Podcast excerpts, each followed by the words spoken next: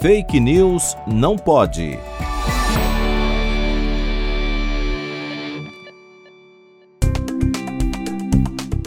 Uma publicação no Twitter traz a seguinte manchete: abre aspas. A Pfizer sabia que sua vacina poderia matar. Fecha aspas. A notícia vem de um jornal inglês conhecido por propagar teorias da conspiração, intitulado The Light Paper. Os dados utilizados no jornal foram retirados de contexto e ainda tiveram uma má interpretação. O número de mortes indicadas no texto não tem relação direta com a aplicação da vacina, como faz crer a manchete.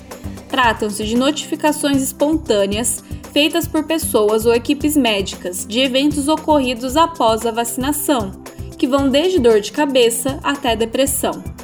Isso faz parte de uma estratégia de monitoramento de segurança e eficácia das vacinas.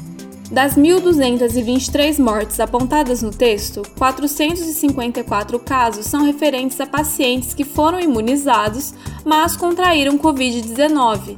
A causa da morte foi um problema decorrente da doença e não da vacina.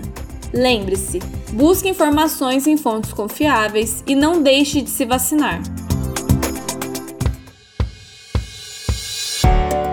Fake News não pode.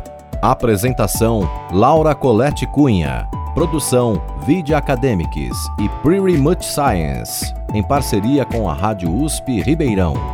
Revisão: João Vitor Guimarães Ferreira.